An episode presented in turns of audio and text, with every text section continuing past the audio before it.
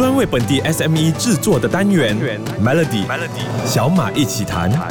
你好，我是小马。最近这几年呢，我们明显能够看到科技的神速发展。你走进一家餐厅，帮你点餐的可能不再是服务员了，像是马来西亚的快餐店都设立了大大的荧幕，让你自己点餐和付钱。还有 QR 扫描机器人送餐，更厉害的，有一些人还有做饭机器人自动帮你炒菜。科技的发达呢，确实节省了人力，也提高了服务效率。但是这种缺乏人性化的科技，可能会导致世界缺乏了一些温度。这个礼拜的小马一起谈，我们特别邀请到企业品牌顾问谢俊辉辉哥，为我们提供更多实用的资讯。那辉哥，科技迅速进步，但是同时也有很多人批评这些服务呢缺乏了人性化。你觉得这是否本末倒置了呢？大家好，我是辉哥，非常谢谢小马的提问哦。现在的服务是否真的缺乏人性化？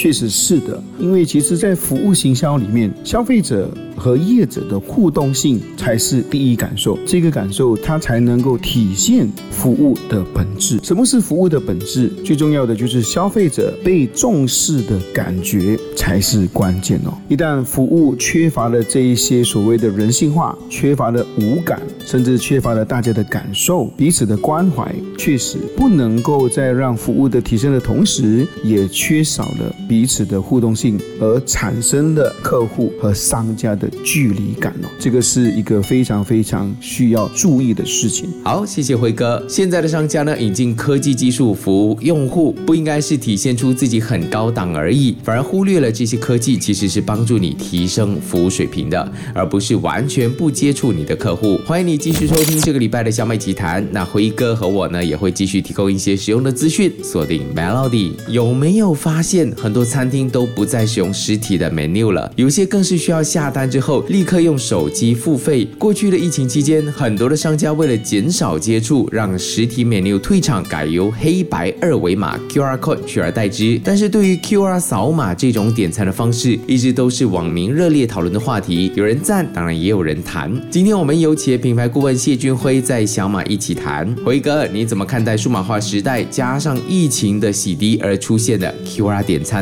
谢谢小马的提问。当然，数码化的时代哦。在这个疫情之后的改变，我相信大家都非常非常清楚的。当然，我们每一个消费或者是每个服务的过程，五感六觉的消失哦，确实是现在时代进步的演变而不见了。什么叫做五感六觉呢？五感就是尊重感、高贵感、安全感、舒适感，还有愉悦感哦。当然，六觉就是视觉、听觉、触觉，还有所谓的味觉跟知觉哦。当然，这些都已经不见了之后呢，其实我们更应该注意的就是在前段的服务跟后段的服务，或者是中段的服务，如何提升消费者对你的感受跟依赖。谢谢辉哥，从中也提醒了商家在经营一家店铺或者餐厅等等的服务业时，都要为客户实践五感六觉的服务体验。明天依然有辉哥在空中畅谈 QR 点餐，继续锁定 Melody。曾经有网友就点出，他亲眼看过一对老夫妇，因为没有手机扫 QR co 点餐，服务员又不愿意帮忙，两位老人家只能默默离开。听起来很心酸，对吧？怎么时代的转变，连吃一餐都成了问题呢？无可否认，QR 点餐确实给大部分的人带来很大的便利，也几乎成为了每一家餐厅愿意实施的一个便利措施。但是站在现实的角度，QR 点餐是真的方便，还是更不方便呢？对传统餐厅的经营模式，会不会？因为 QR 点餐有所冲击呢？其实 QR 点餐它有它的方便，也有它的不方便哦。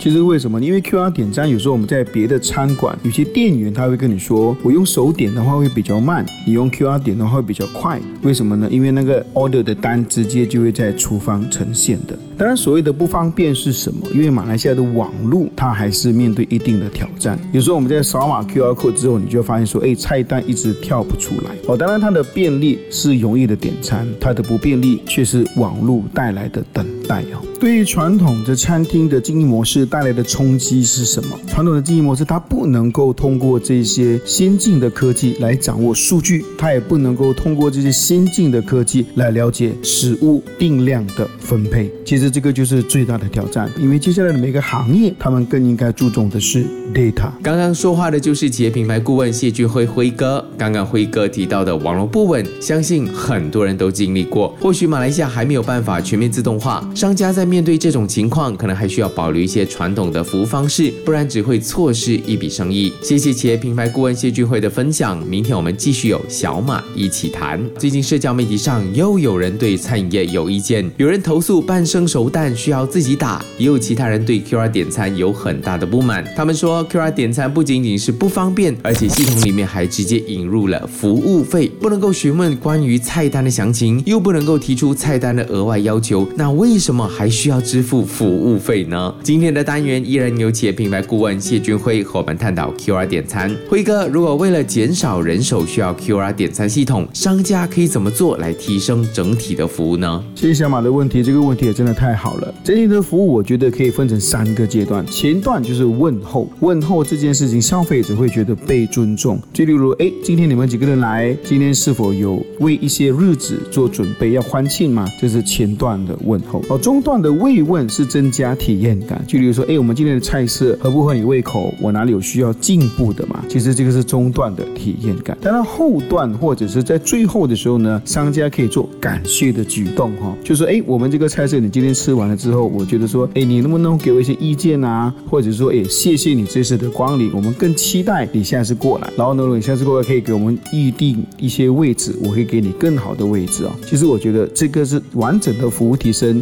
也增加了消费者对商家的满分。谢谢辉哥，这里要再次提醒商家，引进 QR 点餐技术是为了提高效率、减少人手，并不代表你不需要再服务消费者。也别忘了前几天节目提到的提供五感六觉的服务体验，这样消费者就不会觉得白白给服务费了。明天继续有辉哥跟小马一起谈。网络的发达，时不时就会在社交媒体上看到有人控诉某某某地方不好、踩雷等等的贴文。先不说这样的网络公审举动合不合理，会不会涉及法律的问题，但是我们看到这么多对服务不满的贴文，其实老实说，马来西亚商家的服务真的那么糟糕吗？或许可以问问专家的看法。有这个礼拜在小美奇谈的企业品牌顾问谢俊辉，辉哥，你是一个很讲究服务的人，对吧？对马来西亚商家的服务，你认为最需要提升的是？是什么呢？小马，你也太会开玩笑了。讲究服务，可能就是我们这些品牌老师的后遗症。当然，马来西亚商家的服务有什么需要提升？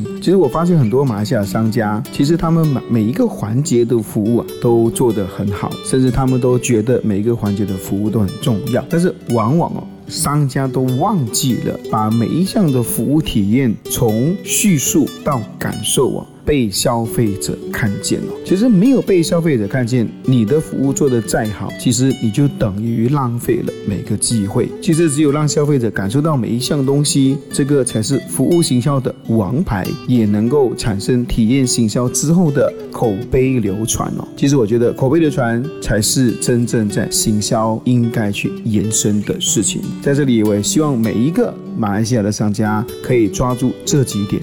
提升你们的声音。谢谢辉哥这五天的分享，在我们享受科技带来的便利同时，我们不能够忽视人与人之间的真实互动和沟通。餐饮业是一个充满人情味的行业，顾客和服务员之间的互动是没有办法被取代的。所以在让我们追求科技发展的同时，也保持对人情味的珍惜和尊重。想要重听回这个礼拜的小美奇谈，欢迎你去到 SYOK Show 来收听。我是小马，我们下个星期再聊。